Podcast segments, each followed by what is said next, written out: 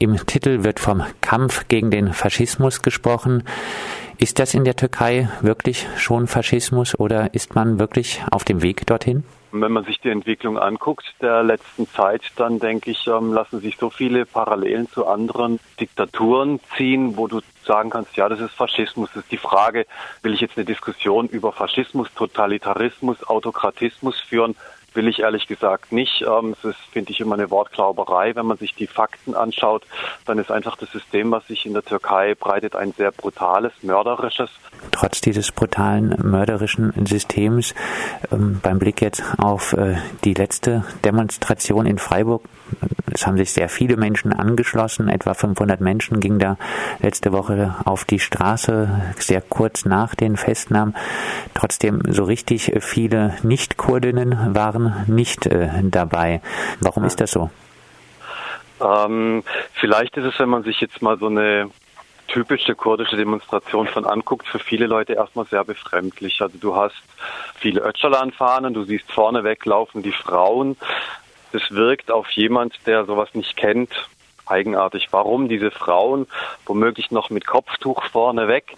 Und ich finde, oder das ist vielleicht mal die Gelegenheit, solche Sachen zu erläutern. Also in der kurdischen Bewegung hat die Frau einen sehr hohen Stand. Also es ist quasi eine Bewegung, bei der es sehr stark um die Emanzipation auch der Frauen geht und die Frau wird als solche auch erstmal als eine sehr starke kämpferische Person erlebt, empfunden. Deshalb laufen sie einfach auch organisiert und vorne weg.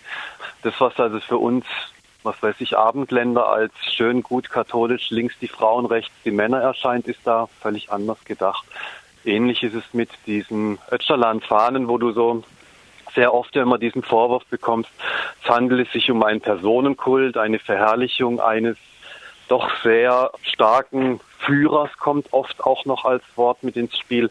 Aus einer kurdischen Sicht heraus stellt sich das völlig anders. Dafür aus einer kurdischen Sicht ist die Rolle Öcalans einfach eine, die Rolle eines Ideengebers, eines Menschen, der einen Diskurs mitgestaltet, mitführt und der im Rahmen dieses Diskurses auch ähm, genau diese Gedanken zum Beispiel zur Emanzipation von Frauen sehr stark gestärkt hat, der dieses Modell mitentwickelt hat, wo es darum geht, ähm, ein soziales Zusammenleben von verschiedenen Ethnien, auch verschiedenen Weltanschauungen zu entwickeln. Und das ist diese Rolle, die da eigentlich hinten dran steht.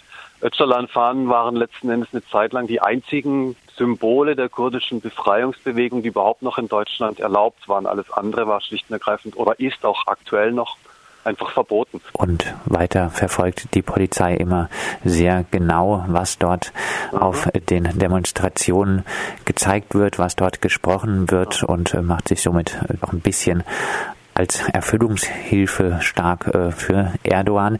Ähm, früher war der Internationalismus in der Linken wirklich ein wichtiges Thema. Warum ähm, ist dem scheinbar nicht mehr so? Warum kann ich das schlecht sagen? Ich kann einfach nur feststellen, es ist derzeit so, aber ich glaube, das ist auch so ein allgemeines Phänomen. Fremdes ist ein Fremd und ähm, es bedarf halt einfach erstmal so ein bisschen so ein Mut, sich da hinzustellen, hinzugehen, zu fragen, zu schauen und ähm, zum Beispiel auch mal bei so einer kurdischen Demo einfach mitzugehen und sich mit diesen Menschen zu unterhalten, weil ähm, die freuen sich immer ziemlich sehr, wenn da auch nicht kurdische Leute dabei sind und sind auch sehr offen dafür, auch wenn es nach außen hin gar nicht so aussieht. Welche Funktion haben die Solidaritätsproteste in Deutschland? Zum einen natürlich sind sie auch ein ganz klares Zeichen an die Kurdinnen und Kurden in der Türkei, die dort am Kämpfen sind, dass sie nicht alleine sind, dass auch wir bei ihnen sind, dass wir sie unterstützen. Und für hier ist es Ziel, einfach genau zu vermitteln, was eigentlich dort gerade passiert und auch diese hiesige Bevölkerung, die hiesigen Politiker dazu aufzufordern, ähm, da mal ein bisschen mehr zu sagen als die intensive Sorge der Sorge zu betonen und zu sagen, dass man sich wirklich ernsthaft Gedanken und Sorgen um das demokratische System in der Türkei macht. Da gibt es kein demokratisches System mehr und es wird Zeit, mal zu handeln.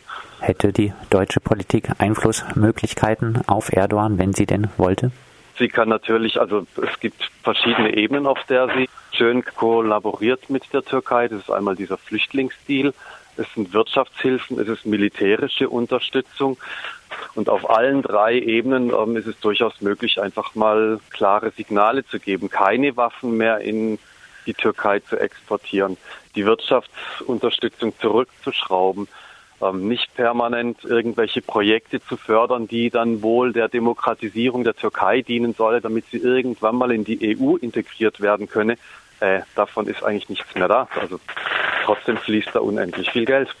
Abschließend von dir nochmal zusammengefasst ein Aufruf. Warum ist es wichtig, heute um 17 Uhr am Augustinerplatz zusammen mit den Kurdinnen und Kurden auf die Straße zu gehen? Um genau dieses Zeichen gegen den türkischen Faschismus zu setzen. Einfach da zu sein, laut zu sein, präsent zu sein.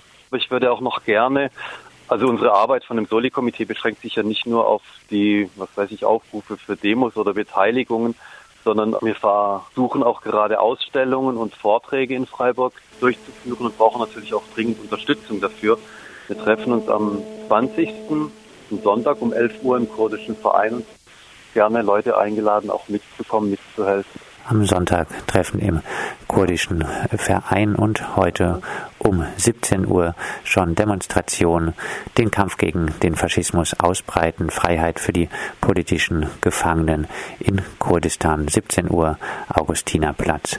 Das war Thomas vom Kurdistan Solidaritätskomitee Freiburg.